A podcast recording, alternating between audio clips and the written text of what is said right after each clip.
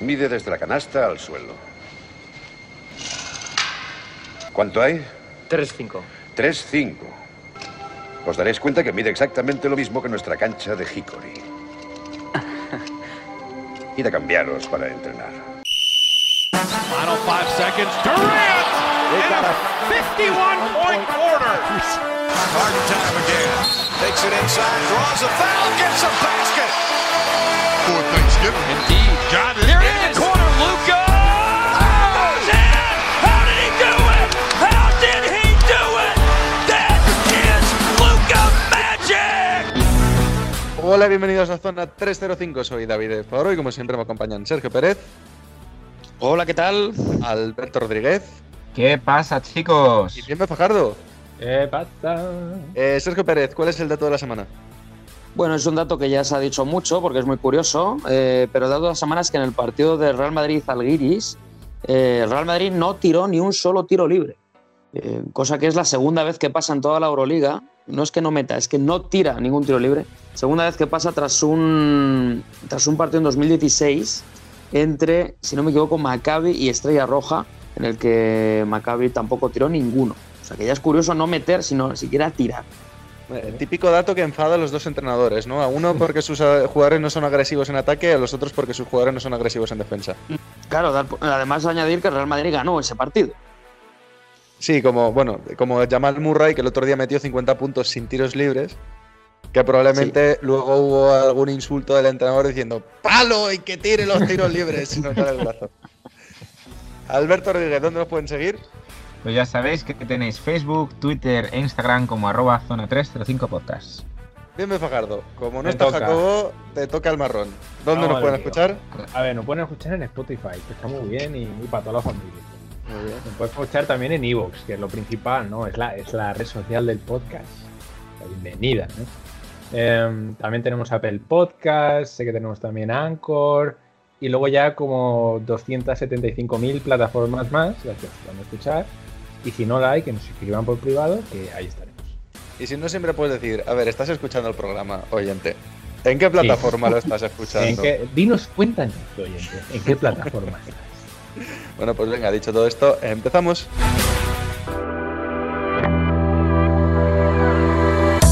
Y empezamos con la noticia de- del año, sin duda, en, en baloncesto como mínimo español, tal vez no europeo, pero como mínimo español, que es la vuelta de Pau Gasol a su alma mater, ¿no? Al Fútbol Club Barcelona.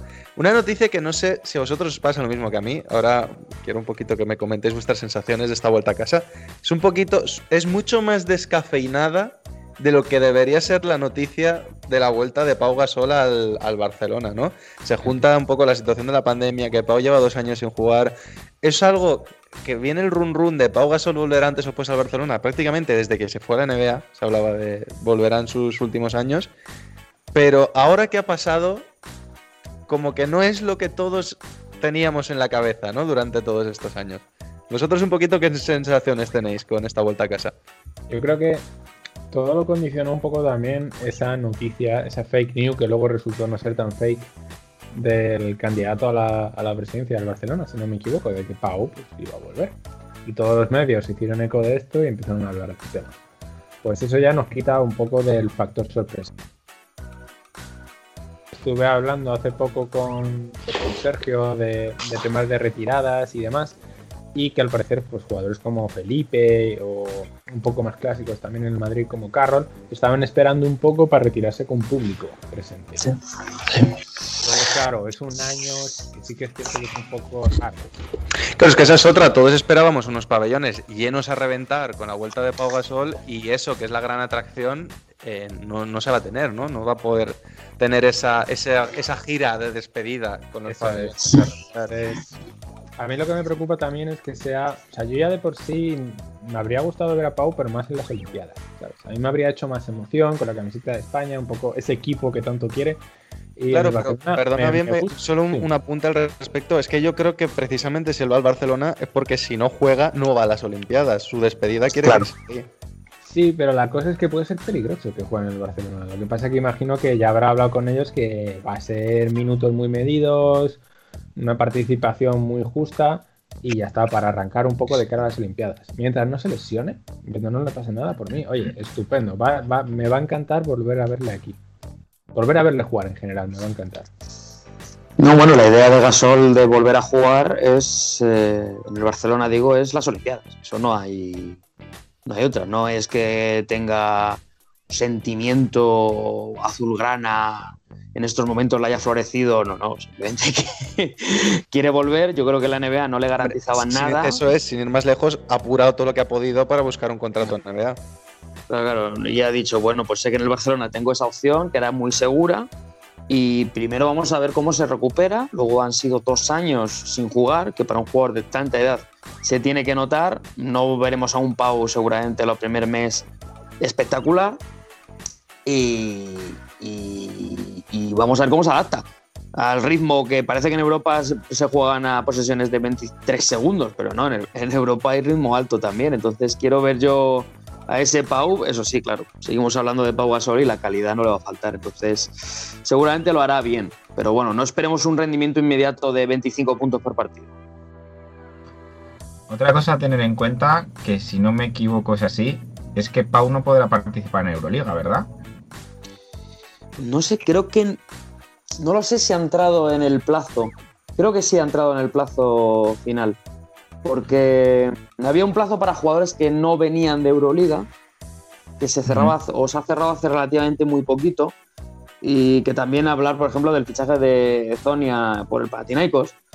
Eh, quiero decir, han llegado todos muy seguiditos, entonces yo creo que sí podrá jugar Euroliga, menos que se mire o me lo me digáis lo contrario. Yo la- creo que la idea de Gasol es poder jugar Euroliga, claro, y del Barcelona, obviamente. De hecho, co- confirmo noticia del marca de hace tres días de que Pau Gasol está inscrito en Euroliga. Con lo cual, un, un aliciente más eh, del fichaje, porque claro, si por lo que sea este es el año del Barcelona en Euroliga, pues qué manera mejor que con una, Euro- que con una Euroliga bajo el brazo para cerrar carrera, ¿no? Claro, es que este- ver. Euroliga, o sea, es el año. Es que este debería ser el año de todo del Barcelona, o sea que si no lo ganan, uf, es para cerrar sección, ¿eh? De baloncesto. Y nada, y luego, pues no sé, la vuelta de Gasol yo creo que más inesperada de lo que pensábamos, ¿no? Porque siempre se ha dicho que, que él iba a alargar su carrera en NBA, que bueno, que ya se vería si en algún momento él quería o no volver a Barcelona. Eh, entonces, bueno, yo creo que al final ha sido más un tema de circunstancia, de no haber tenido la posibilidad de NBA, más que de, digamos, un, en, primera, en primer momento un gusto propio. Entonces, bueno, lo malo, mm, que ya me lo ha comentado a mí mucha gente, pues el no poder ir a un pabellón a ver al Barcelona y, y poder disfrutar, aunque no sea de la mejor versión de Pau Gasol en canchas españolas. Sí, la verdad es que son un poco sentimientos encontrados con esto, ¿no? Porque eso, por una parte no puedes ir a verlo, por otra lleva dos años parado. No olvidemos que ya en el momento en el que Pau Gasol aún estaba jugando antes de la última lesión, el baloncesto moderno lo estaba dejando un poco atrás. Es decir, esta evolución ahora a un baloncesto de continuos cambios en defensa, ritmo mucho más rápido de juego, donde los pibos muchas veces se quedan en cambios en los bloqueos con exteriores, Pau no estaba para esos trotes. Ya era algo que le costaba en su mejor momento físico, donde por suerte no se requería tanto de los pivots. A día de hoy no está para nada. Pau está para como, como el típico equipo senior de municipal, de zona 2-3, 40 minutos, a él lo plantas en medio. Sí. Y, y a vivir y a descansar un poquito para luego en ataque pues repartir y hacer todo lo que él es capaz de Y hacer. que, y que luego en ataque lo, lo que le buscaban bastante era para un triple frontal. Tampoco es que se jugase interior con él ni fuese un repartidor.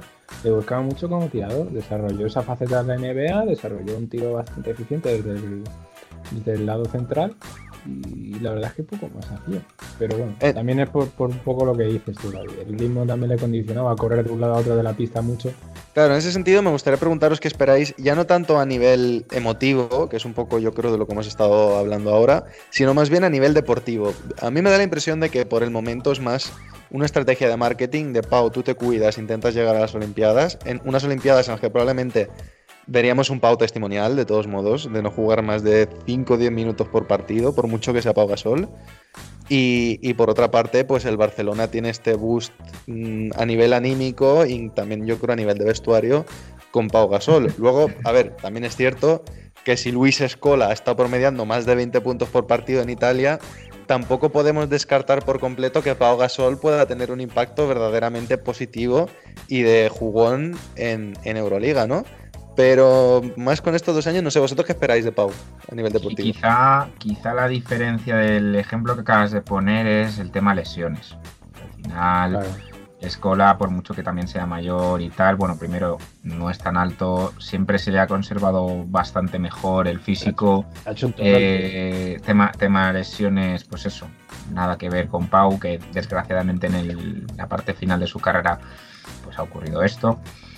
Pero lo que dices tú, bueno, nunca se sabe, nunca se sabe. Yo una cosa que tengo clara es que aunque el baloncesto va evolucionando en la dirección en la que va, en, Europa no va tan exageradamente de- en esa dirección como, como en la NBA, con lo cual eso- eso en el fondo es algo que favorece a Pau. Eh, no, no se juega tan rápido como en la NBA, las dimensiones de la cancha eh, son un poco más pequeñas, eh, luego el tema de, partidos, pues bueno, quizá no es la misma exigencia física NBA eh, que ACB o que incluso Euroliga, que ya sabemos que siempre suele ser más carga táctica aquí en, aquí en Europa y eso a Pau se le da, la verdad que de miedo, en el buen sentido de la palabra. Y, yo creo que es algo de lo que, como bien habéis dicho, pues anímicamente el Barcelona saca mucho. Eh, a nivel de liderazgo creo que brutal, o sea, a un, dos, a un dos campeón de la NBA, campeón de Europa, campeón del mundo, eh, subcampeón olímpico en dos ocasiones, estás metiendo a, un jugadorazo, al menos a nivel de experiencia. Y, y por último, pues a nivel de marketing que decíais, pues igual es un pequeño empujón a las deudas del Barcelona económicamente, porque la venta de camisetas yo creo que no hay ningún tipo de duda en que, en que se va a dar. No creo que Gasol consiga mil millones No, en camisetas, ¿eh? no, para nada. Pero bueno, oye, menos da una piedra. Eso es cierto, sí. Discrepo en varias cosas que has dicho. Uno, el nivel físico en Europa para mí es bastante más elevado. eh, porque para empezar en Europa se defiende. Que, que es un pequeño detalle que la NBA de vez en cuando obvia. Es cierto que el, el nivel físico ah, de piernas, digamos, de cardio, de aguantar, de ritmo, de correr, es diferente. Ahí sí que no hay tu tía. Pero es que en Europa eh, entrar en la zona cuesta bastante más que, que en la NBA. Y, por el juego de Gasol, que aquí se va a permitir más que juegue en, en el poste medio, que es lo que le mola a él, eh, se va a encontrar con gente muy dura, física, que le va a dar, que le va a curtir. Y sí, Gasol tendrá mucha experiencia, pero no aguanta igual un, digamos, un codazo en el lomo como lo podía aguantar hace cinco años. El ejemplo está en Felipe. Felipe, creo, Felipe Reyes creo que se mantiene bastante bien físicamente, pero se le ve que, que no tiene esa frescura, ¿no? Que, que, que, todavía, pues eso, que tiene 40 años. Pues, ¿Cómo es un jugador de 40 años a esta edad, ¿no? Que Escola se ha mantenido muy bien, pero son jugadores diferentes, ¿no? Entonces, en ese sentido, yo creo que, bueno, lo he dicho un poquito antes, no veremos un impacto inmediato, pero luego sus 15 minutos buenos va a tener, los que va a cambiar el partido. Eh, aún así sí que sigue habiendo cambios en los bloqueos. Que, y además el Barcelona lo hace mucho precisamente. Se suele quedar el pequeño con el grande, defendiendo por delante.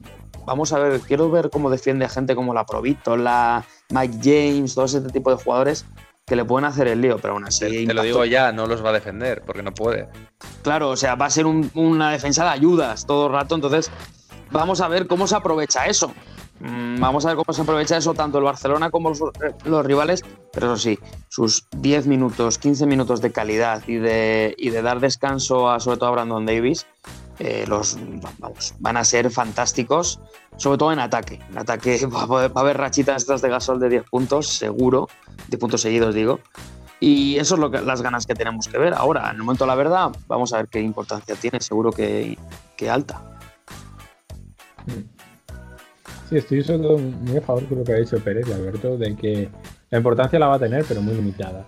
Tener sus minutitos en pista, le van a buscar además para atacar, porque en el fondo también para eso lo han traído, ¿no? Al Barcelona, que es para que se vaya curtiendo. Y en Europa lo va a pasar mal, pero no tan mal, posiblemente, porque va a tener un poquito menos de presión, sabe a lo que viene. La NBA en el fondo también es la dinámica de los viajes, de estar constantemente de un lado a otro del país, jugando partidos, o aunque no juegues, tienes que estar la dinámica del equipo muy presente con los entrenamientos. Entonces, En Europa puede que esté un poco menos cargado, pero sí que es cierto que hablábamos hace poco que si sumas la temporada de la, de la Liga Andesa con la Euroliga, más o menos es la liga regular, la temporada regular de la NBA, un poquito menos, pero ahí ahí. Pero bueno, le va a venir muy bien, va, nos va a dejar detallitos de calidad de los suyos y vamos a disfrutar. Por lo poco que nos dé, seguro que disfrutamos muchísimo. Bueno, y ya lo último, vamos a cambiar de tema muy rápidamente. Tampoco nos vamos a tener mucho porque tenemos varias cosas de las que hablar hoy. Pero sí, como ya hablamos de los titulares del All-Star, me gustaría que hiciésemos un breve repaso a los suplentes. Os voy a recitar las listas, solo quiero que cada uno de vosotros me diga muy brevemente si está a favor de, de las dos listas de suplentes, si se le ha quedado alguien fuera, quién ha sido y por quién entraría, ¿vale? Muy breve, una intervención cada uno y cambiamos de tema. Por el lado del este tenemos como suplentes a Jason Tatum, Jalen Brown, James Harden, Zach Lavin, Julius Randle en su primer All-Star, ahí esos Knicks, Alberto. Ben Simmons, Nikola Vucevic y Domantas Sabonis que entra por eh, Kevin Durant, que no llega por lesión. Por el lado del oeste tenemos Anthony Davis, que no va a jugar por lesión también, Paul George, Rudy Gobert, Damian Lillard, Donovan Mitchell, Chris Paul, Zion Williamson y Devin Booker, que entra por el ya mencionado Anthony Davis. Eh, eso, pues evidentemente, aparte de los titulares, que son Antetokounmpo, Bradley Beal, Joel Embiid, Kyrie Irving y Kevin Durant por un lado, que ya hemos dicho que no va a estar, y LeBron James, Stephen Curry, Luka Doncic, Nikola Jokic y Kawhi Leonard por el otro. Hecho todo este repaso, lo dicho, ¿estáis a favor? ¿Se os ha quedado alguien fuera y por quién entraría? Yo, cuando salió la lista inicial, estaba en contra. Le faltaban dos grandes nombres, que eran Sabonis y Booker. Que ha dado la casualidad de que han acabado entrando. Ok. Pero, por ejemplo, Chris Paul, yo la- en vez de tener a dos tíos de Phoenix, que sí que es cierto que Chris Paul es muy importante en la plantilla actual, habría probado con DeRozan. Habría ido por esa vía. Que DeRozan es un tío que en el fondo está liderando a unos eh, Spurs que llevan un récord muy positivo, muy bueno. Están jugando una temporada muy buena para, para el equipo que tienen y es gracias a él. Entonces, bueno, entre lo que cabe, me falta ese nombre. Puedo estar de acuerdo, también es cierto, no olvidemos que los Phoenix Suns están un partido de los Lakers. Bueno, en medio de una crisis, en medio de la crisis que tiene ahora Lakers. La pequeña. Sí, bueno, pero está muy bien Phoenix. Pero muy decir, bien. Phoenix tiene las mismas derrotas que el segundo del oeste. Y está Sí, cuatro sí, sí, partidos, tienen solo cuatro derrotas menos que los Jazz que vienen de ganar 18 de los últimos 20. Sí, pero si mérito, si mérito, claro que tiene, pero ¿qué quiere decir? Que, que de normal y precisamente en la conferencia oeste nunca se ha visto que el tercero eh, del oeste o el cuarto lleve dos jugadores. Esa es una cosa demasiado típica y a nivel estadístico, pues bueno. Eh, yo, igual que bien, en el sentido de que primera vez que están en las listas me falta Sabonis, me falta Devin Booker, no entiendo la presencia de, de Vucevic, a pesar de que está haciendo muy buena temporada a nivel individual. Pero claro, Eh, mira que lo mencioné, dije, es que o Vucevic o Sabonis. Y mira, pues nos, nos pusieron al suso. no, no, bueno. claro. Eh, pero claro, es que el récord de Orlando pues no, no da para más. Y sobre todo cuando tienes que elegir entre... Es que Indiana se quedaba sin All-Star. Es que Indiana se quedaba sin All-Star en los dos sentidos. O sea, sin, sin el sitio y, y sin jugador. O sea, que- es, que, es que les hacían ya todo, todo el lío. Y en el, y en el oeste, pues, pues bueno, ahí ya lo de DeRozan, pues me baila un poco. O sea, realmente sí estoy de acuerdo. Yo lo que sí que, mm, yendo más para el, para el este, quizá mm, cambiaría a Busevich por alguien de Toronto. Que dentro de lo estadístico que he podido ojear, eh, quizá el que más se lo merezca sea Fred Van Vliet. Pero vamos, lo digo más que nada por récord del equipo y que me parece mm, feo que un equipo que va décimo tenga un All-Star y un equipo que va sexto no tenga ningún All-Star. Pero vamos, simplemente en ese sentido. Mm, bueno, ya habéis dicho más o menos casi todo. Quizás eh, yo tiraría más por Trey Young como baja, que, que estábamos ahí si le metíamos o no nosotros, ¿no? Por Busevich. Pero bueno, entiendo que faltan pivots, entonces algún pivot había que meter en, en el este y Busevich siempre es un tío eficiente y, y poco más. Por lo demás, bueno, pues Chris Paul, vale, pues, pues bien. De Rosen, Chris Paul, quiero decir, me da un poco igual, entenderme, no quiero decir. Vale, pues va Chris Paul, pues perfecto. Porque Phoenix va a cuarto, genial.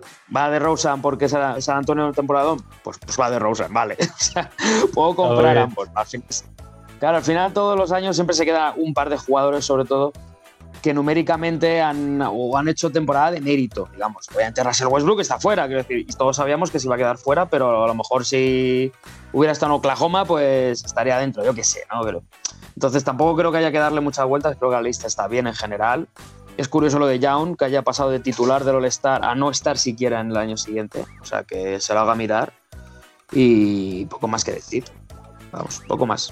Bueno, yo brevemente solo romper una lanza a favor de Chris Paul, porque creo que al final, si vemos los números, 16 más de 16 puntos y medio, casi 9 asistencias, 4,7 rebotes.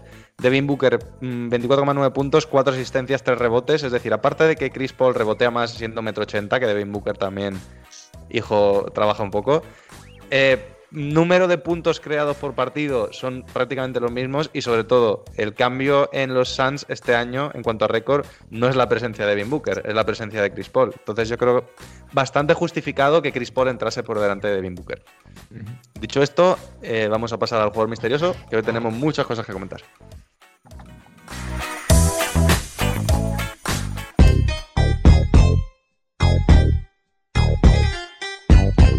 Jugador misterioso que nos trae Alberto Rodríguez.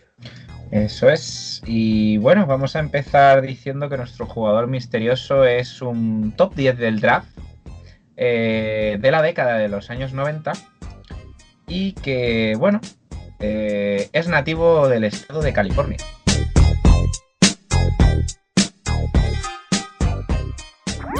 Síguenos en redes. Estamos en Twitter e Instagram como arroba zona 305 podcast.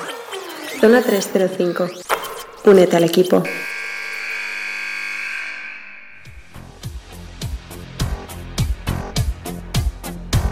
Vale, y nos vamos ahora con la sección de Sergio Pérez. Si no es la máquina del tiempo, es Sin West. Eh, fácil y sencillo, ¿no? o es una o es otra, ¿no? Que se escuchase la semana pasada el programa, pues sabría lo que llegaba esta. Bien, vamos a romper hoy un poquito la dinámica de las últimas semanas. Ya sabías que os traía una, voy a decir franquicia, bueno, un equipo, llamarlo como queráis, un sentimiento, ¿no? Como dicen algunos. Europeo, que es a lo que voy. y vamos a traer hoy esta vez dos equipos NBA, porque yo creo que los debates, sobre todo uno es más cortito, entonces para meterle bien de tiempo. Eh, uno del este y uno del oeste. Entonces, ambos, bueno, ambos. Todos sabéis los dos que traigo. Eh, entonces, todos coincidimos que tenemos que empezar por la conferencia este. Sí, yo creo que sí. ¿no? Yo creo que sí. Vale. Ah, Que bueno, algo de debate puede haber.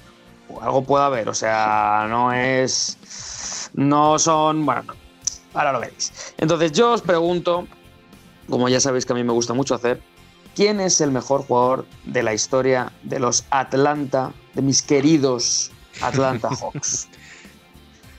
El debate que todos queríamos tener, ¿no? Desde el que todos queríamos tener y, y, por supuesto, hablar de Kyle Korver. De All Star, impresionante. Venga, bien, ¿te apetece empezar a ti? A ver, pues venga, sí, voy a empezar y. A ver, no nos- obviamente, yo creo que tendríamos que tirar con Mr. Wilkins, ¿no? Dominic Wilkins.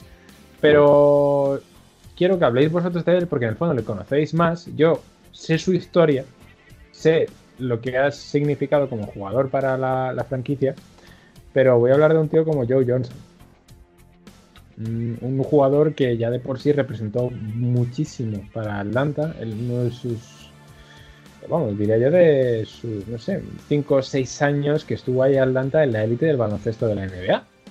Sí que es cierto que luego en playoffs se dispararon en el propio pie un par de veces. Eh, también parte de ello fue Joe Johnson. Pero siempre fue un tío muy eficiente. Eh, logró, logró ser la estrella de este super equipo, ¿no? Por así decirlo, que tenía a Josh Smith, tenía a Horford, a Jeff Teague en plena forma. Entonces, un jugador como Joe Johnson me parece valorable para estar dentro de los mejores jugadores que ha visto pasar a, a. Bueno, has yo- dado por hecho, perdona David, has dado por hecho que vamos a hablar de Wilkins. Claro, es que ¿no? eso iba a decir. Yo por ahí quería tirar, que digo, yo no sé si, si Alberto va a defender a Dominic Wilkins, porque yo desde luego no, y Pérez doy por hecho, conociéndolo, que tampoco. Yo voy a, A ver. defender... Eh, se, le, se le va a mencionar seguramente. Sí, bueno, ya lo ha mencionado bien, Be. pero eh, solo hay una opción correcta, y no es Dominic Wilkins, No. es Bob Pettit. Bob Pettit, conocido solo para los más cafeteros como nosotros, pero es que eh, Bob Pettit es el único tío que ha llevado un anillo a Atlanta, bueno, a San Luis en aquella época, pero a los Hawks en general.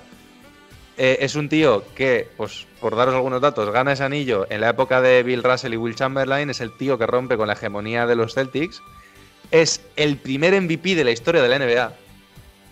Es el tío que más veces ha sido MVP del All-Star junto con Kobe Bryant. Bueno, no, mentira. Kobe al final acabó desempatando con él, creo, en, en su último MVP. Creo, si no creo que ambos, ambos con cuatro, ¿eh? Vamos con cuatro. Es que no recuerdo si fueron No. tres y luego Kobe cuatro, pero bueno, de todos modos, si no es el que más junto con Kobe, lo era hasta hace dos días.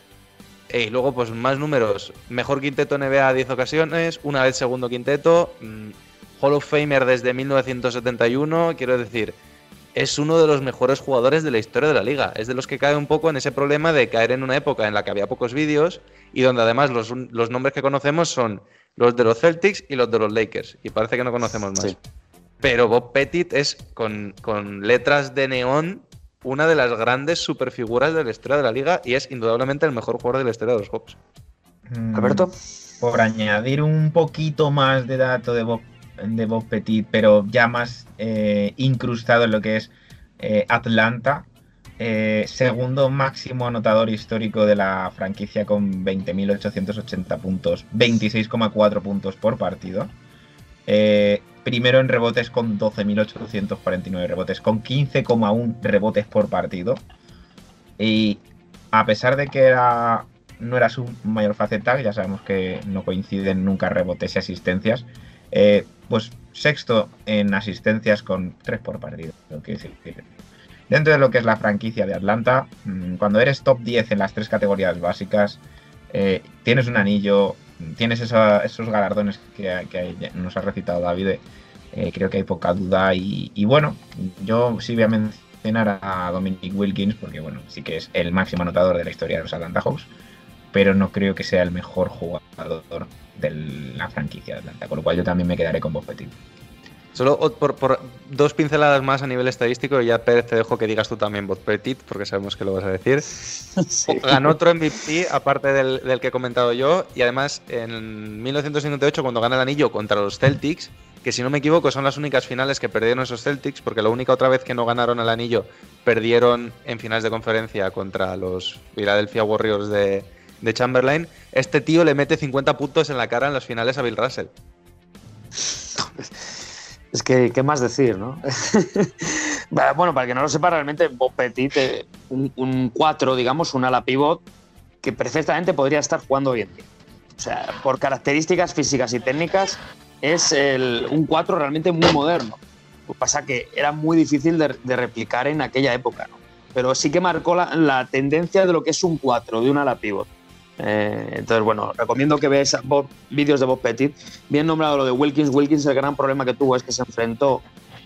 Con lo mismo que, que Petit, ¿no? que a la vez es- lo hemos valorado, Wilkins se enfrentó a un este muy potente con unos Celtics muy potentes. Entonces, es que mm, siempre se enfrentaban en, en fi- en semifinales de conferencia, ni en finales de conferencia. Entonces, siempre se, le eliminaban los Celtics, los Celtics. Y si no, los Sixers, los Sixers. O sea, eso es la mala suerte que tuvo Wilkins, pero es realmente para mí es el segundo, pero es que Petit es muy difícil de quitar. Eso es, vamos, ni, pero también me ha gustado la mención de, de Joe Johnson porque, porque es que realmente del siglo XXI es el mejor jugador de, de Atlanta. Mm. Creo que fue incluso seis veces All-Star, no sé si todas con Atlanta, o sea que jugadorazo. sí. Yo que me atrevería a decir que fue más veces All-Star incluso. Dejadme que compruebe el dato. Sí, Pero- pero, no con Atlanta, quizá. Es, Es que con. Phoenix no sé si llegó a ser. Yo creo que no. No, pero con, pero con Brooklyn creo que sí. Ahí ya no lo sé. Bueno, da igual, cinco o seis veces All-Star con Atlanta, o sea, mm, y muy seguidas, que para un jugador como era Joe Johnson tan resolutivo y en un equipo con tan poco mercado y, y, joder, que tampoco destacó tanto, o sea, Atlanta bien, pero Es que Te si, puede si te pones a, si te pones a pensar quién sería el otro más actual, yo diría que es Al Horford, pero es que tampoco por calidad lo puedes meter al mismo nivel que Joe Johnson. A mí Es que Pero ese- como- era, era la referencia ofensiva de ese equipo. Era el tío Por que eso. buscabas a la hora de tirarse los balones. Y luego sí que es cierto que temporada regular muy buena, pero luego llega a los playoffs y se desinflaba mucho. sí, Atlanta sabíamos que eran era como Toronto los últimos años, ahora. más o menos, o, o Milwaukee más. Bueno, muy bien, pues nos quedamos con Bob Pettit. Eh, gracias por vuestras intervenciones sobre Atlanta. Eh, me alegra que nadie haya nombrado a Trey Young, aunque, aunque bueno, a lo mejor el tiempo nos calla, ¿no? Hombre, dentro de unos años, como mínimo, como segundo, le veo mucho potencial para ponerse a ese nivel de un Sí. Wilkins, de un tío que mete muchísimos puntos y tal. Lo de ganar el anillo él en Atlanta y, y desbancar a Pettit lo veo ya más complicado. Muy complicado. Pero bueno, vamos ahora con el, con, con el equipo del oeste, que aquí sí yo creo que hay más debate, eh, porque todos creerán que está entre dos, pero hay un tercero que, que tiene algo que decir, ¿no? Eh, y ahora vais a ver de quién estamos hablando, ¿no? Entonces os pregunto, eh, ¿quién es el mejor jugador de la historia de Memphis Grizzlies? Y aquí quiero que huelen los cuchillos. Las antorchas, cuidado, eh. Cuidado con las Sí, sí. O sea, quedamos en un descampado y nos pegamos. Bueno, yo este debate bueno, además ya lo hemos hablado alguna vez, incluso antes del programa, y yo contra lo que creo que es la imagen que tenemos en general en España, que es la de Pau Gasol, sin duda, porque es el, el mejor, yo me quedo con Marc. Me quedo con Marc porque a pesar de que jamás de los jamases defendería que Marc es mejor jugador que Pau, o por, bueno, en la actualidad en este momento sí, ¿no? Pero como carrera nunca jamás diría que, Bueno. que, que Marc es mejor jugador que Pau. Sin duda sí que creo que él ha sido más importante y ha hecho más cosas, sobre todo, que Pau en los Memphis Grizzlies. Es decir, al fin y al cabo, con la camiseta de Memphis, si nos centramos solo en eso, Marc ha sido Eso más es. veces All-Star, ha ganado Defensor del Año y ha llegado más lejos en playoff, llegando incluso a finales de conferencia, que es lo máximo a lo que ha llegado nunca ese equipo.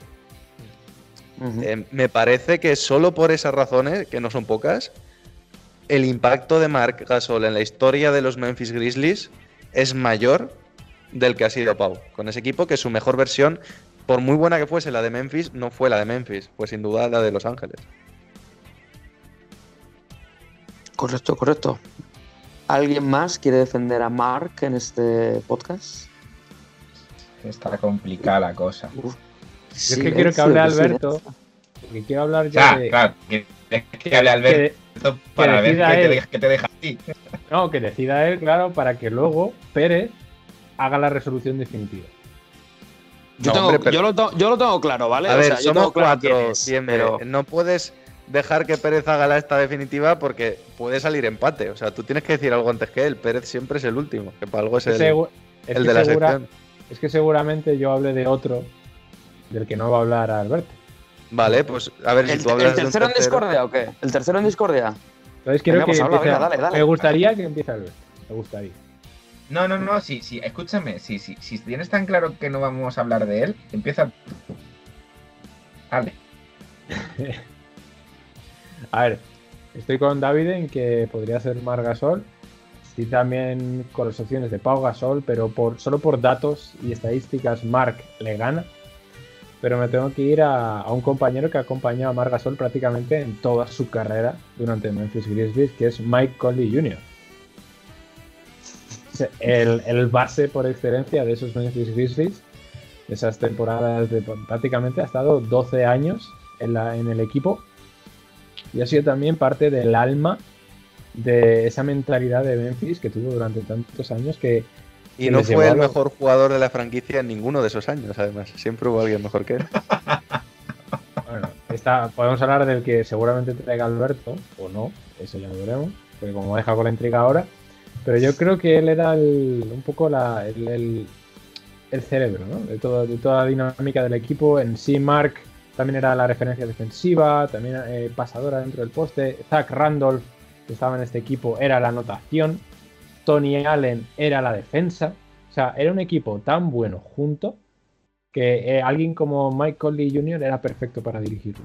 Te, te puedo, te, te puedo poner en un compromiso. Yo voy a defender a muerte a Mark en este debate. Me has dicho que Mark era la presencia pasadora y defensora, Randolph la anotación y Tony Allen la defensa. Entonces, Mike Conley, ¿qué le queda?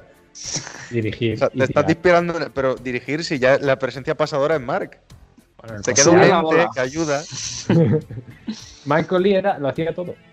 Era tirador, era penetrador, pasaba, daba asistencias, defendía bien. O sea, Mike Conley era un tío muy completo que tampoco era All-Star, pero estaba ahí. Y era la base de todo para mí. Sin Mike Conley puede que esos Memphis no hubieran conseguido lo mismo que consiguieron. Pero ¿de verdad crees que Mike Conley es el mejor jugador de la historia de Memphis? He dicho que Joe Johnson era el mejor de Atlanta, así que Mike Conley es el mejor de Memphis. Perfecto, perfecto. Perfecto, gracias, gracias. Yo he venido a estar equivocado en todos los debates de hoy. ¿Os queda claro? Alberto, Yo hoy quiero hacerlo mal, ¿vale? Pues lo estoy haciendo genialmente mal. A ver, no, lo- no lo estás haciendo mal, en- entendamos, ¿no? Es decir, es que hay tres es siempre la opciones. nota un poquito discordante, ¿no? Un poquito, Sí. pues, diferente, Poco- ¿no? Pues, pues no, mira, pues Batier, ¿sabes? Batier. Mike Miller. Bueno, Alberto, Alberto, habla del jugador que tú quieras. anda.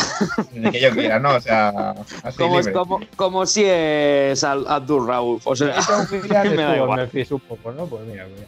Sí. Darko Bueno. Milicic. Sí, claro, claro, claro. Bueno, eh, ya que bien me los ha mencionado, pero yo los voy a mencionar de otra manera, eh, creo que merecen mención primero Tony Allen, pero ya no porque sea una de las partes defensivas de aquel, de aquel, de aquellos Memphis, sino porque seguramente sería el, el jugador que hubiese escogido Jacobo. Entonces, Sí, Eh. seguramente sí. sí, sí. entonces, ya lo dejo dicho. Jacobo habría Eh, dicho a Iverson por los tres partidos que jugó allí. Bueno, luego Zach Randolph, por supuesto, también yo creo que merece mención, que no quiere decir que sea el mejor. O sea, al final yo creo que ha sido gran parte eh, de, de esa buena época que ha tenido Memphis. De hecho, permíteme un pequeño, una pequeña pincelada. Alberto. Yo estoy seguro de que si este debate lo estuviésemos haciendo con gente de Estados Unidos, el nombre de Zach Randolph estaría teniendo mucha más presencia de lo que puede tener con un debate entre nosotros cuatro. Yo creo que allí la imagen y siendo el máximo anotador de esos equipos y tal, probablemente Randolph puede estar ahí metido en, en la pelea muy seriamente. Claro. Y, y bueno, yo ya sabéis que soy muy de Pau, ¿no? Pero, pero como esto ya se vaticinaba de, de hace semanas que íbamos a llegar a esto, pues bueno, pues, eh, le he estado dando vueltas y vueltas y vueltas. Y entonces os diré que para mí Pau es el tercer mejor jugador de la historia de Memphis Grizzlies. Con lo cual, tendré que elegir a uno de los, de los dos. Y, y bueno, al final, no es solo el tiempo que estás en la franquicia, sino también el impacto que ambos dos lo han tenido.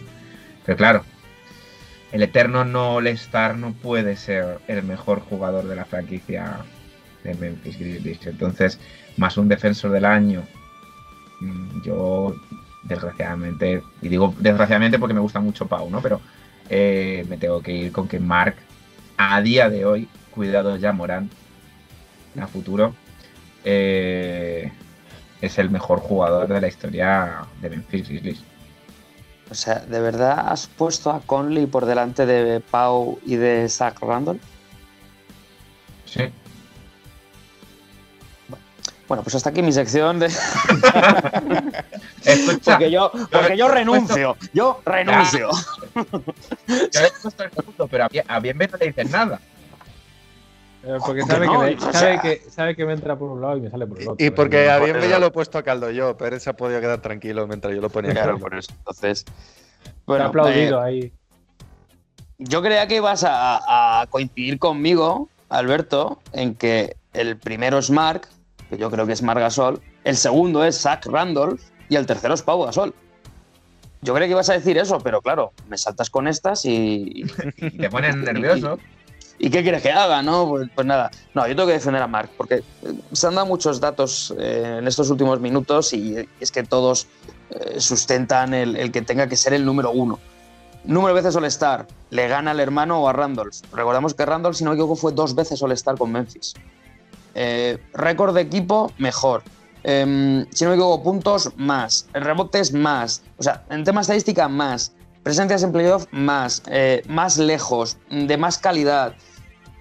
Defensor de Es que el, claro, defensor del año. incluso pero- si nos queremos poner románticos, la manera de irse, Claro, yo creo que también es importante. Quiero decir, Pau Gasol se marcha un poco en plan, estoy quemado y poco pidiendo traspaso, donde los Lakers además d- dan a Mark, pero digamos que les sale de rebote. Quiero decir, Sí, sí, sí, sí. los Lakers dieron muy poco. Dieron a Kwame Brown, dieron a un Mark que en ese momento era una trigésimo tanta o cuadragésimo tanta elección del draft, que 48, nadie, que 48. nadie pensaba que fuese a salir nada de ahí.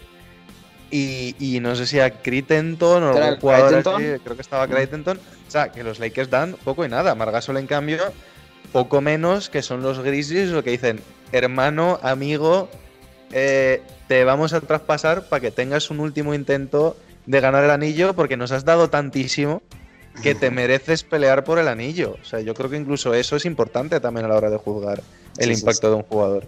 Mm, Fue primer quinteto NBA, si no me equivoco. Y además sabemos perfectamente que Mark va a tener camiseta retirada en Memphis. Sabemos que esa Randall, bueno, no sé si la tiene ya. Si no, la tendrá en breves. La tiene, la tiene Tony Allen, Tony Allen incluso. Tony Allen. O sea, pero bueno, sabemos que Randall la tiene, pero dudamos de que Pau la tenga. Y esto yo creo que es un síntoma claro de, de- de por dónde tienen que ir los tiros.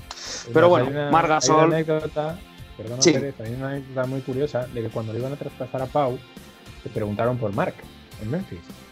Preguntaron, oye. Pau, tu hermano, ¿qué tal? Y Pau dijo, va a ser mejor que yo. Pues como elegir el Barcelona ahora, otra decisión equivocada que, que hizo, porque seamos sinceros, como jugador no es mejor, pero No. bien lo ha dicho David, los mejores años de Pau son Lakers y yo creo que luego Chicago, precisamente. Pero bueno, bueno, pues entonces nos quedamos con Marc Gasol. eh, al menos eh, un tercio de los hermanos Gasol estaban contentos con esta elección. Y a lo mejor dos, porque yo creo que a Adrián le falta un poco igual. O sea que, porque como tiene la vida resuelta con los dos, pues ya está. Claro. Pues bueno, nos quedamos con un buen, yo creo, un, un buen juego interior, ¿no? Con Bob Petit y Marc Gasol, mm, yo creo que optamos a anillo, ¿no? Yo creo que sí. yo creo que sí. Pero bueno, Pues nada, muchísimas gracias Pérez por este debate siempre interesante de Simply the Best. Y nos vamos con Alberto y su segunda pista para el juego misterioso.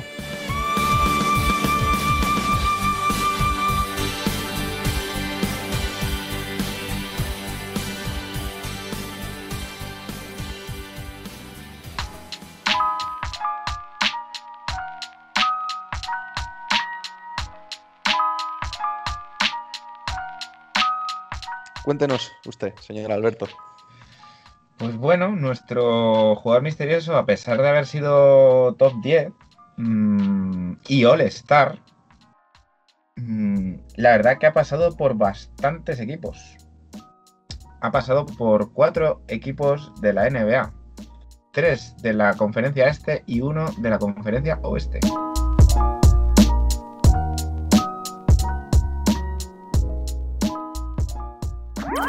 Síguenos en redes. Estamos en Twitter e Instagram como arroba zona 305 podcast. Zona 305. Únete al equipo.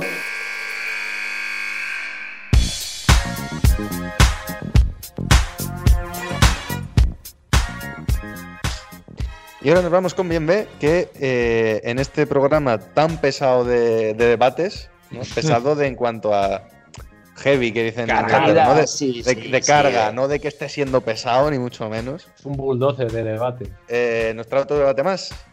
Pues sí, mira, vamos a hablar de pues, más jugadores. Vamos a hablar de. Ya, ya hicimos hace un par de semanas el debate sobre el top 5 de mejores bases actualmente de la NBA. Y nos vamos a ir con la siguiente posición, que son los escoltas. Entonces, repetimos un poquito modelo de sección, os digo mi top 5, algunas menciones honorables, ¿no? por así decirlo. Y vamos a intentar encontrar entre todos un top 5. Y ya hablábamos antes del programa que va a estar un poco más complicado que los bases. Porque los bases teníamos claro quién eran los 5, pero luego en qué puesto cada uno, ¿no? Aquí yo creo que pues nos vamos a tirar no piedras, sino vías, ¿no? Enteras.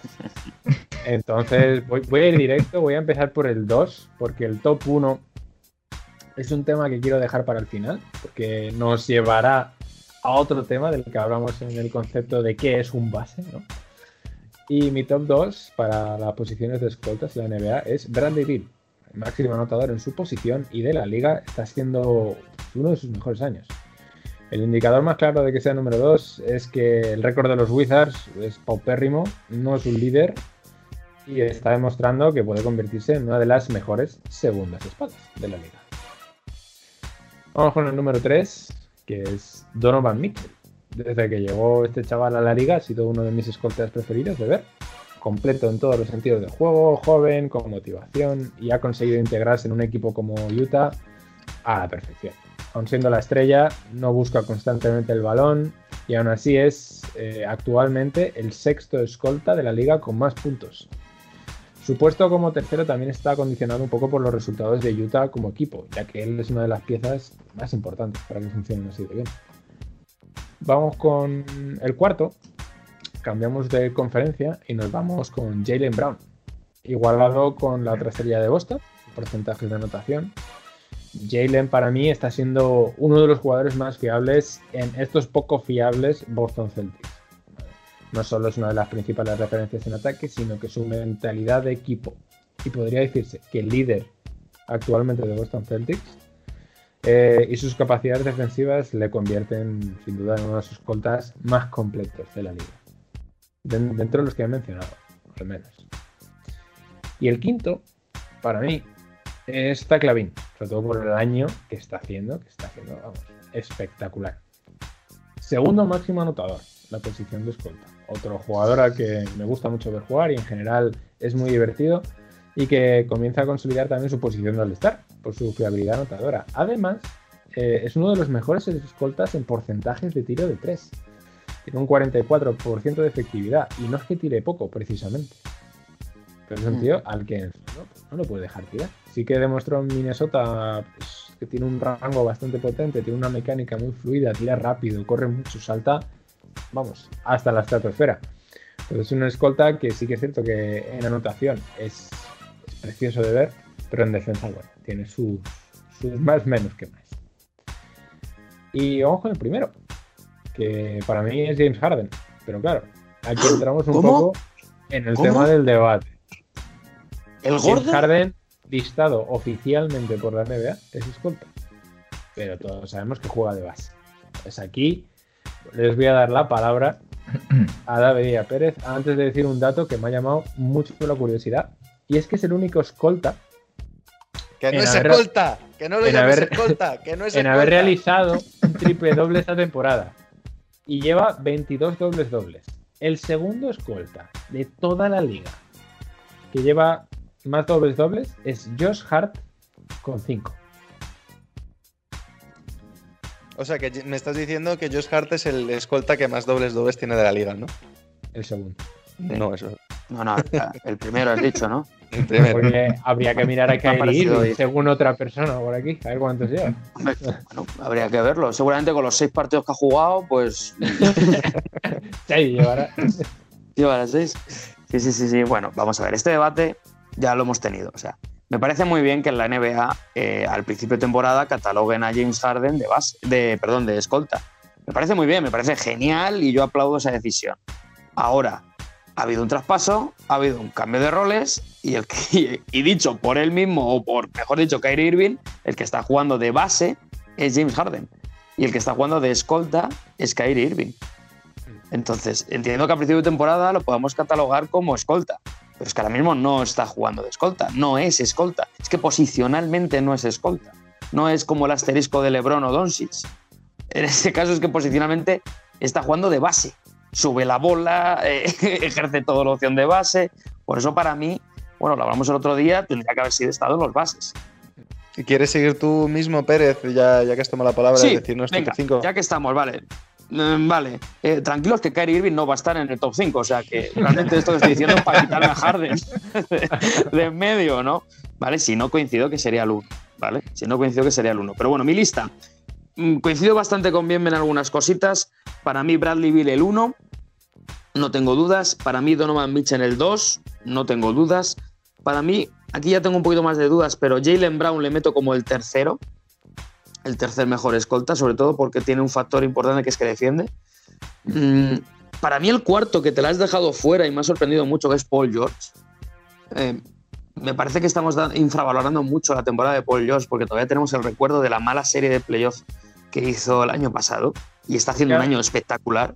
Perdona que te interrumpa aquí, pero es, es una de las menciones honorables ¿no? que, iba, que iba a decir, que son Paul George, eh, Alexander, Devin Booker, eh, CJ McCollum, DeMar DeRozan y, y Jimmy Butler, ¿no? Son jugadores que por lo que sea, pues por ejemplo Devin Booker para mí en cuanto a calidad se ha quedado fuera porque los cinco que he mencionado están a un nivel impresionante, él también, pero estos cinco están un poquito por encima o muy por encima.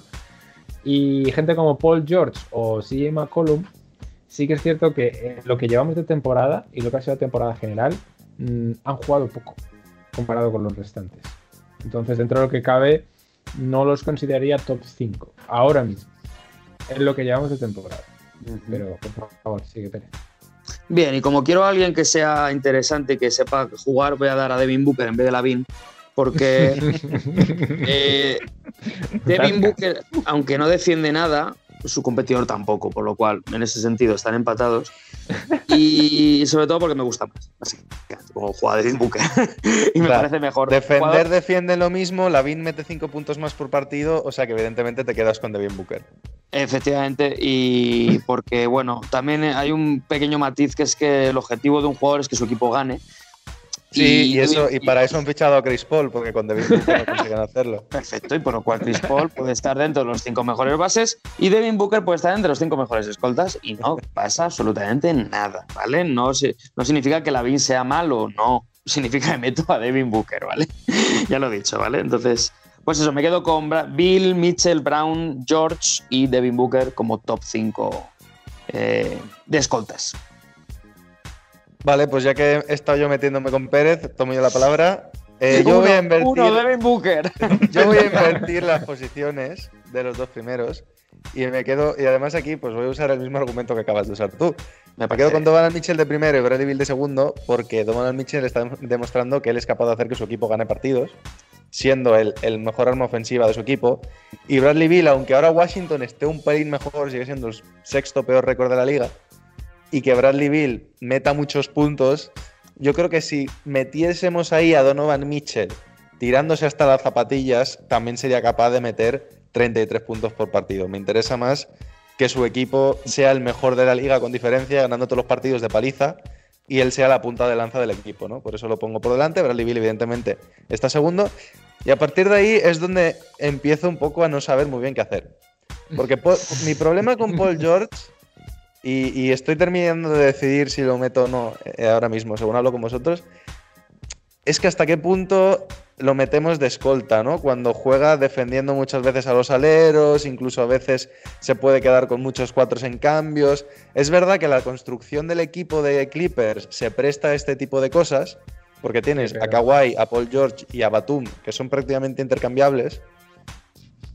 Entonces, mm, a ver, pensando que sí que está jugando de escolta, creo que sí que me puedo quedar finalmente con Paul George como, como tercer mejor escolta de la liga por el hecho de que además de ser especial en ataque, es uno de los mejores defensores de la liga también. Entonces, por ese juego ambas bandas, venga, lo compro y me quedo con el de tercer mejor escolta. Por esa misma regla de tres, me quedaría con Jalen Brown, por lo mismo, porque es un tío que está siendo el mejor jugador de los Celtics y aporta ambos lados de la pista. Y aquí en la quinta posición es donde creo que me quedo con Zach Lavin, me dejo fuera a Kyrie Irving, a pesar de que lo mismo lo considero escolta y creo que en ataque es muy especial, es de los tíos que más talento ofensivo tiene, pero el hecho de que no defienda, el hecho de que sea claramente el tercero en discordia de su equipo y que a día de hoy aún no me haya demostrado que es capaz de hacer mejor un equipo, me hace dejarlo fuera a cambio de un Zach Lavin que ha tenido la explosión definitiva este año y que él sí que está más bien solo en Chicago y creo que está haciendo bastante más con Devin Booker que ya he dejado claro que no es muy santo de mi devoción. Siendo un tío que, que ataca muy bien, ¿eh? tiene mucha clase Devin Booker, pero le falta, le falta ese factor de hacer mejor a su equipo. Bueno, poco a poco que tiene 21 años. güey. Tiene ya más de 21, ¿no? Devin Booker. Lleva ya unos cuantos años en la liga, lo tonto. Yo creo que lleva 4 o 5, tendrá como 22, 23 como mucho. Pero bueno, da igual, ese no es el debate. Bueno, pues No, que tiene 25. Cum- Cumple 25 este año. Pues eso, un chaval. Como Luca, vamos, como Luca. Esta- estaremos de acuerdo en que, en que estos debates se vuelven muy difíciles eh, con lo aposa- a- a- aposicional que es la NBA ahora. Sí. Es, es Sí. complicado eh, decidir quién es base, quién es escolta, quién es alero, quién es cada cosa, ¿no? Entonces, Yo lo único Mm. último, perdona Alberto, ahora que comentas esto, Sí. que se me ha pasado comentarlo, ¿no os parece que la posición de escolta, o bueno, pre- pregunta retórica porque estamos hablando de otra cosa, pero me ha sorprendido que la posición de escolta, que históricamente ha sido la de los grandes anotadores, ¿no? Y desde Jordan, un poco la posición estrella, lo flojo que está el grupo de escoltas respecto a lo que ha sido hace seis años. Pero siempre Bueno. ha pasado, ¿no? ¿No te da la sensación? O sea, yo siempre tenía la sensación de que los escoltas era la posición en la que se reunía la máxima calidad, pero donde menos gente había.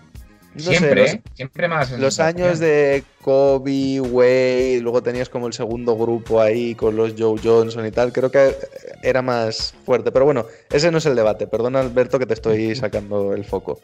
Vale, eh, pues nada, sobre todo lo de hablar de la NBA aposicional, pues mm, nos lleva sobre todo a estos debates y a considerar jugadores que sí son o no son escoltas y nos hacen diferir. Entonces, bueno, para mí James Harden sí es escolta, ¿vale? Para mí sí.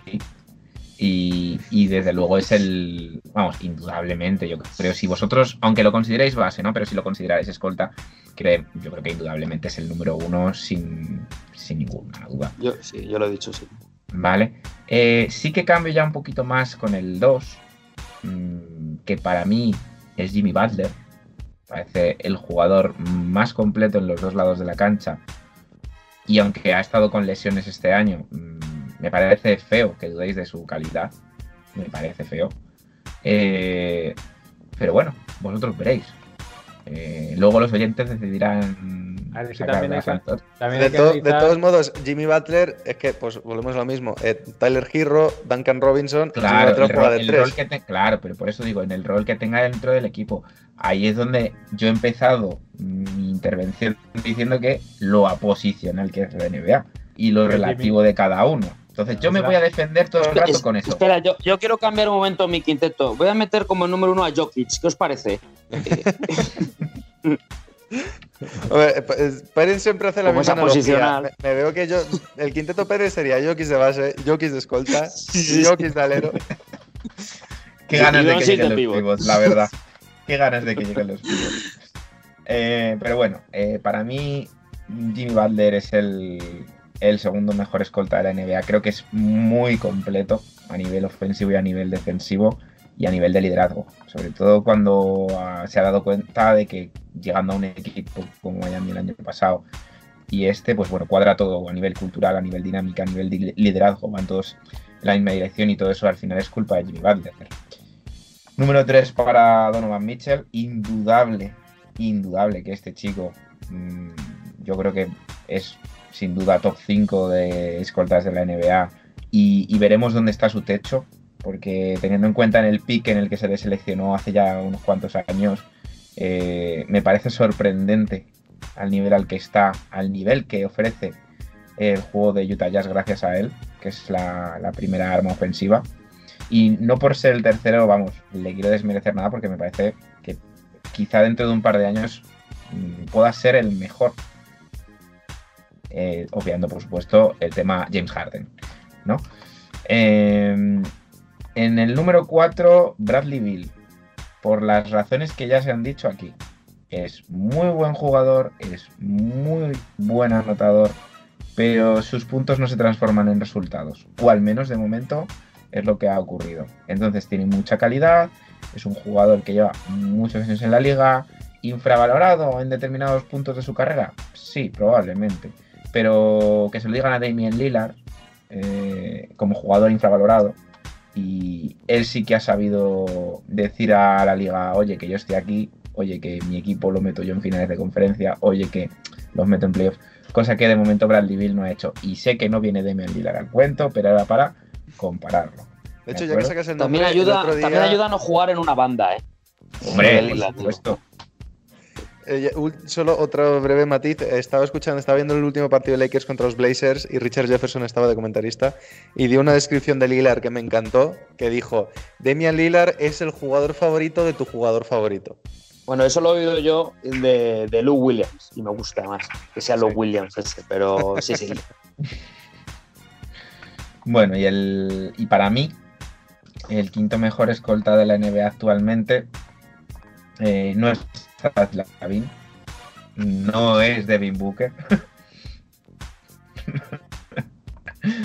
eh, y lo voy a meter con asterisco porque es que si no estuviera lesionado y me da igual que no haya jugado un puto partido esta temporada, eh, estaría incluso más arriba, es que hay que meter ahí a Clay Thompson. Hay que meter a Clay Thompson. Es que a, con, a la pata coja es bueno. A la pata coja es bueno. Y me da igual los gestos, las caras, la indignación. Me da exactamente Lo que hay que igual. hacer, ¿no? Estamos La, hablando la lista de Alberto se, se conforma de un base, un alero, un jugador lesionado. bajo tu opinión, dices, ¿no? Bajo tu opinión. No, no, no, los datos, los datos son los Los datos. datos, los datos. Ah, no, si, si son los datos, entonces eh, bajo el, el reglamento de la NBA todos son escoltas. Sí. Así que a lo mejor quien está equivocado sois vosotros. Mm, Perdona, pero como buen entrenador que eres, deberías observar el Como juego. buen entrenador que soy, he respetado vuestra opinión, respetad la mía. No, no, Bueno. la- Lo Claro, que yo quiero decir Entonces- es que, ante todo, Clay Thompson, si promete como algo esta temporada, es como buen comentarista. Bueno, sí, no digo que no, pero yo es mi lista y hago con ella lo que quiero. Entonces, como Clay Thompson me parece un gran escolta, aunque no esté jugando, y sinceramente a nivel de calidad no es comparable con gente como Devin Booker o Zach Lavin, ¿vale? Entonces, lo que sí que he hecho, porque sí que quería mencionarlo, es ponerle un asterisco, por supuesto. Y entonces, en activo, para mí el quinto mejor escolta que tiene ahora mismo la NBA es Jalen Brown. Por la misma razón que Jimmy Butler, que es ofensivo y defensivo, muy bueno. Primer año All-Star, al mismo nivel que Jason Tatum. Y, sobre todo esa privilegiada inteligencia que tiene, que yo creo que muchas veces le está sacando de más de un apuro a los Celtics, más de lo que nos damos cuenta. Entonces, por resumirlo rápido, que me enrollo mucho, James Harden, Jimmy Butler, Donovan Mitchell, Bradley Beal, Clay Thompson con asterisco, pero Jalen Brown. Yo creo que entonces nos podemos quedar. Vamos a, vamos a quedarnos con la descripción oficial de que James Harden es escolta, ya que no lo incluimos en el base. Vamos a quedarnos con ello. No pasa nada. Es Yo lo metí Pues- en mi lista de bases, o sea que yo no pienso meterlo en mi lista de escoltas. y, No, no, y sí, voy a, lo y mejor. voy a morir en esta isla y no me vais a convencer de nada. Os aviso Vale, pues El James mejor, Harden, no, el mejor soy yo que no le metí de base tampoco. James Harden no existe en ninguna lista oficial de la NBA. James el mejor Harden no, base no- no es escolta de la jugador. James Harden no es buen jugador, ya. Yo diría que tenemos más o menos tres fijos, que son James Harden, Bradley Beal y Donovan Mitchell. No, Podríamos decir que es en ese orden. No, porque James Harden no está en dos de las cuatro listas, o sea que no lo puedes meter de fijo. No me puedes meter de fijo. David. vale, mira, No, aquí Pues- sí. Vale, seguro, seguro Donovan Mitchell. seguro Donovan Y Mitchell. Bradley Beal también. Por delante de Bradley Donovan. Mitchell de Bradley Beal. Yo creo que sí, ¿no? ¿Y no, y no hemos metido los cinco, los cuatro, perdón, a, la- a Jalen Brown. También. También hemos metido a Jalen Brown los cinco. Ahora, ¿en qué orden? Sí, de esos tres de momento, Yo ya he mí- dicho Donovan Mitchell, Bradley Beal, eh, Jalen Jalen Brown, de esos tres. para mí Donovan, Jalen, Bradley Bill. Vale, pues vamos a intentar dejar. Pero si en tu lista los has dicho al revés, Alberto. Ay, perdón, perdón, sí, sí, tienes razón, perdón, que he tenido un lapsus. Vamos a intentar Perdón. dejar un quinto.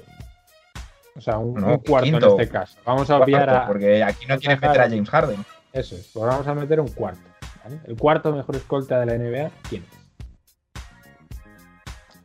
A A ver, ver, he yo, mencionado a Jimmy Butler en dos listas. yo he comentado Paul George. Yo también he Paul George. La acción de Paul Es que George a ahora mí me pasa lo mismo. mismo que a ti, David. Bueno.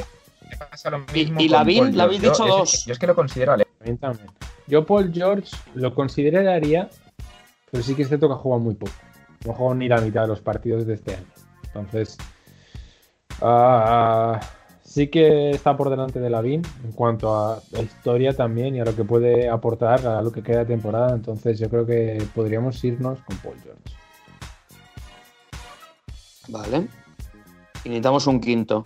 Pero espera un momento. Espera un momento.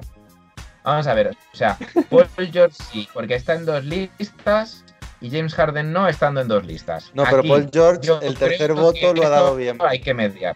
Sí, pero, no estaba en voto su lo acabado dando Pero no estaba, no en su idea. lista. No, estaba en su lista. Sí, pero a ver, Estaba en ahora, menciones honoríficas. escúchame, ahora, Ahora- en este debate, bien, me ha cambiado de idea y Pérez y yo no nos pensamos mover de la isla de que Harden es base. Ahora mismo David y yo estamos abrazados Mientras el, el mar sube y nos ahoga. Sa- ¿Sabéis lo de lo que hace en Estados Unidos el Senado, que hace el filibuster? Que es donde si hay 40 que votan que no, aunque sean minoría, consiguen paralizar la ley. Pues esos dos somos Pérez y yo ahora mismo. Eso es. Vamos. Esto es una democracia, amigos. Si es una dictadura, Si no, pues mira, sacamos de la llamada a Tavide y a Pérez. y Me parece muy bien. Dos listas y que decidan los oyentes. Lista A, la de Alberto y Bienve, que tiene a Harden de número uno. Y los cuatro que acabamos de decir. Sí. Que serían Donovan Mitchell, Bradley Bill, eh, Jalen Brown y el quinto, bueno, si os tenéis que poner vosotros dos de acuerdo, igual Alberto no meta a Paul George. Eso ya os pegáis vosotros. La mía y de Pérez quedaría eh, Donovan Mitchell, Bradley Bill, tenemos que decidir porque cada uno de nosotros opina una cosa. Pero bueno, uno, dos. Jalen Brown tercero, El, el 3, seguro. está claro. Paul George hemos dicho cuarto, tú también estás de acuerdo. Y de quinto, Es que no tenéis claro. Si es que, Mira, hacemos una cosa, si te parece, si te parece es bien. que ni David. siquiera ¿Qué te- sabéis cuál es el mejor escolta de la Un NBA. momento, bien, bien, estamos hablando los que sabemos de baloncesto y no No, hemos metido a James aquí, Harden aquí de- todo se de puede escolta. hablar de todo. Eh, eh, ¿Qué te parece si quitamos a los dos y metemos a Van Vliet y ya está? venga, te lo compro. Vale, pues- metemos a Jokic. Trae las ganas No. de traer la de los aleros. ¿eh? O bueno, o metemos a Irving, metemos a Irving. Venga, Venga, el quinto es Irving. Alberto, esto está ganado. No te preocupes. Esto está El quinto es Kyrie Irving. Y luego No, me da un poco a ver, igual. en ningún momento, Eh, en ningún momento se ha metido a Kyrie Irving, o sea que tampoco me vale. No, Alberto, eh, disculpa, eh, respeta nuestra opinión, ¿vale? Claro, como para ti es base. Cuestión de pues- números, David, cuestión de números. Cuestión de No, no, números. cuestión de números, no, es que tú lo consideras base y nosotros. esto, esto hay que nego- esto como siempre se negocia. Vosotros no queréis a James Harden. Vale, me parece bien. Yo os ofrezco como quinto, quitando a James Harden, a Jimmy Butler. Que me parece que es bastante eh, Mm, adecuado. Yo no compro, ¿eh? Yo creo que llevamos una hora y cinco de programa y yo nos queda jugador misterioso y top y flop. Esto no va a terminar bien porque Sí, sabemos sí, que no vamos a llegar a un acuerdo. O sea que cada uno que se quede con su lista. Y nuestros queridos oyentes, por favor, comentadnos ya sea en la publicación del programa o en Evox, Spotify, donde sea, en comentarios o en Twitter, mencionando arroba zona 305 podcast, decidnos qué pensáis de nuestra lista y cuál es vuestra lista. Y creo que ahí esa es la solución También más democrática. mencionen si quieren, si quieren para la próxima que, que nos esperemos más. Que lleguemos más al límite. La de los pibos va a estar interesante. La de los pibos es donde va a haber canela fina de pelea. Y ya cuando esté Jacobo, vamos. Pues nada, muchas gracias, Bienve, por traernos esta pequeña guerra civil interna. y nos vamos con Alberto, que nos resuelve quién es el jugador misterioso de esta semana.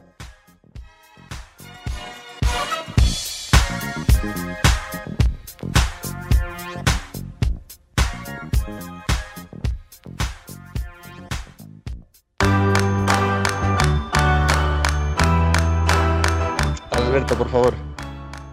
Hombre, pues sinceramente espero que me lo resolváis vosotros porque es un jugador bastante sencillo.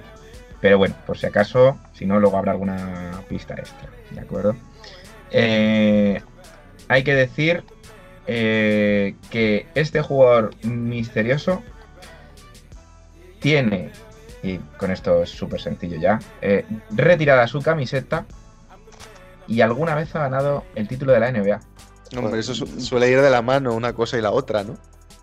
Bueno, no sé. A ver, ¿me repite las tres pistas, por favor? Sí, por supuesto. Eh, nuestro jugador es top 10 del draft de la época de los 90, en alguno de los drafts. Eh, ha estado en cuatro equipos, aparte de ser All-Star, en tres de la conferencia este y uno de la conferencia oeste. Por supuesto, recordar que es nativo de California y tiene su número, su número retirado y alguna vez ha ganado el anillo de la NBA. Dices tú que es fácil, pero Es que son datos en los que entran muchos jugadores. son jugadores. La clave yo creo que está en lo de que es de eh, Carolina del Norte, has dicho, ¿no? California. California, es de California. Es que California, como no hay jugadores de California. Claro, es que yo creo que por lo menos tendrías que decirnos en qué equipos ha jugado, porque si no es como. Es hombre, A ver. Es afroamericano. No, ya, ya me aparto. No, es que ¿sabes qué pasa? Que con los equipos es muy obvio. Entonces me prefiero dar otra pista del tonto más. más. A ver. Número. Número retirado y es del draft de los 90, tiene que ser retirado hace relativamente poco, yo creo. Ahora, ¿qué jugador se la retirado hace poco la camiseta? Que has dicho, perdona, tres del este y uno del oeste. Correcto. Mm, no sé, no sé, yo, yo tengo... eh, estoy muy perdido, ¿eh? Muy perdido. Bien me doy por hecho que lo está mirando en el ordenador. No, da por hecho que no tengo ni idea. Y yo al menos juego limpio y no miro nada. Yo prefiero que llevarme la sorpresa y decir, ah, pues mira, tenía razón, no lo sabía. Claro, porque, a ver, eh, este Garnett jugó solo en dos equipos del este, ¿no? Que fueron los Celtics y los Nets. No me estoy dejando ningún Sí. equipo de por medio. Eso es. Paul Pierce. No, pero no tiene la camiseta retirada, Paul Pierce, ¿o sí. Y es de California. Por eso, por eso. Y jugó Pero en Boston. Brooklyn. Claro. Brooklyn. Washington, Clippers, top 10 del draft. Y bueno, la pista, la pista del tonto iba a ser. compa- su com- uno de sus compañeros apareció en la máquina del tiempo de la semana pasada. Ay, chicos, el que manda, manda, ya lo sabéis. Bueno, a ver, yo te he dado la asistencia sacando Sí, la sí, idea de esos Celtics. O sea, tú has hecho el primero la buena defensa, el robo, eh, te Claro. has ido de tres y yo he llegado ya atrás para hacer el mate para que tú hagas el triple doble con la décima asistencia. O sea, Pero lo ha hecho además con Garnett, ¿eh? Muy, muy bien tirado con Garnett, además. bien, bien visto. Pues nada, muchas gracias, Alberto. Y nos vamos ya con el top y el flop. Síguenos en redes. Estamos en Twitter e Instagram como arroba zona 305 podcast. Zona 305. Únete al equipo.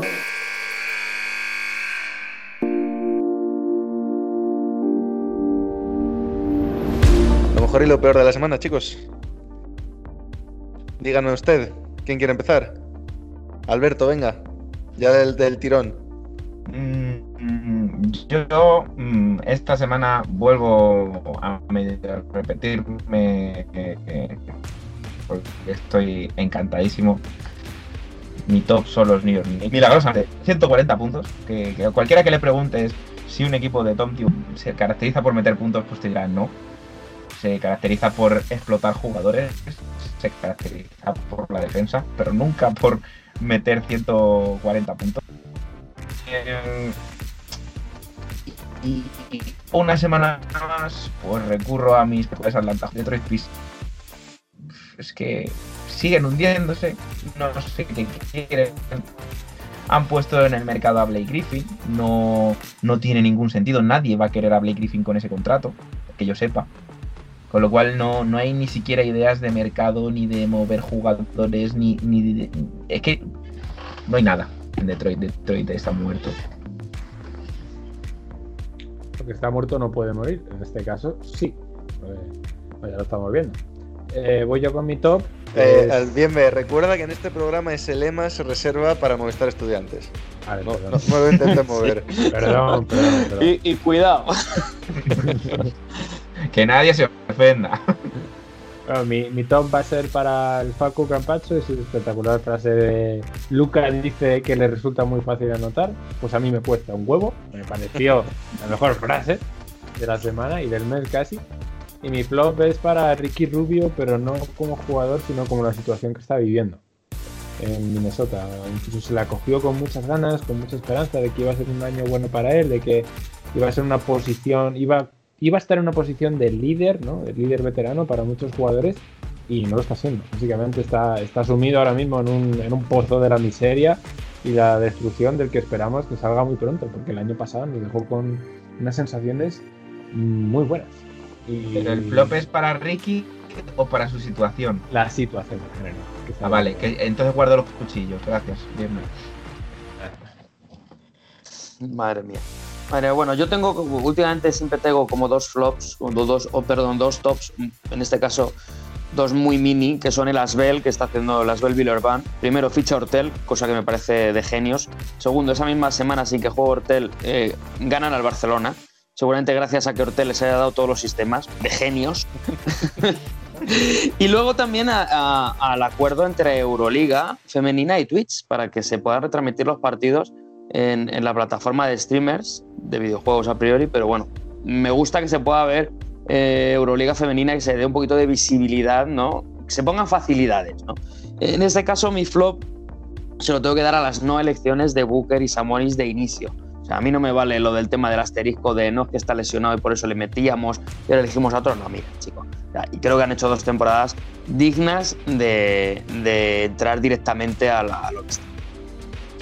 Bueno, yo mi top, y se lo dedico a Alberto, es Sergio Escariolo.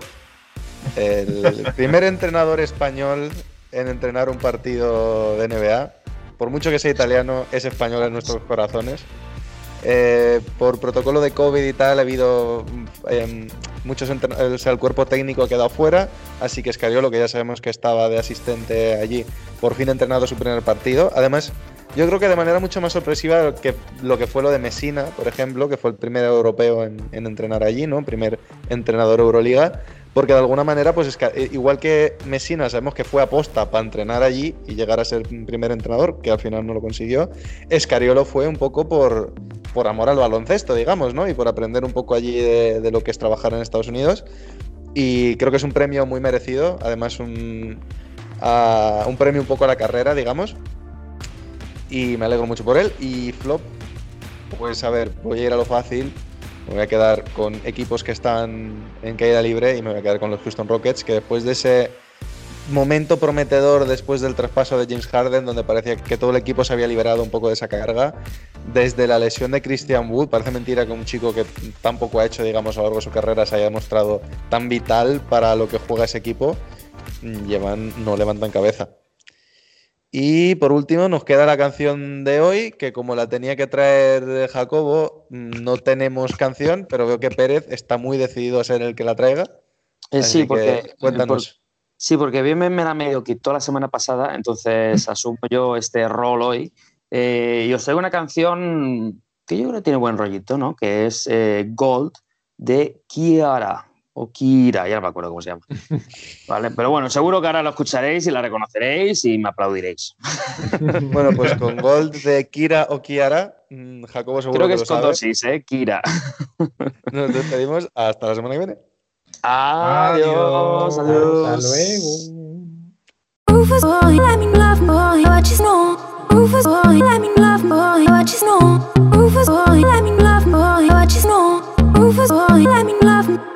Caught up in my, caught up in my tape. Caught up, caught up in my tape. Don't care what you say to me, I'ma bite your feelings out. I miss you in the basement. But your brother was a good substitute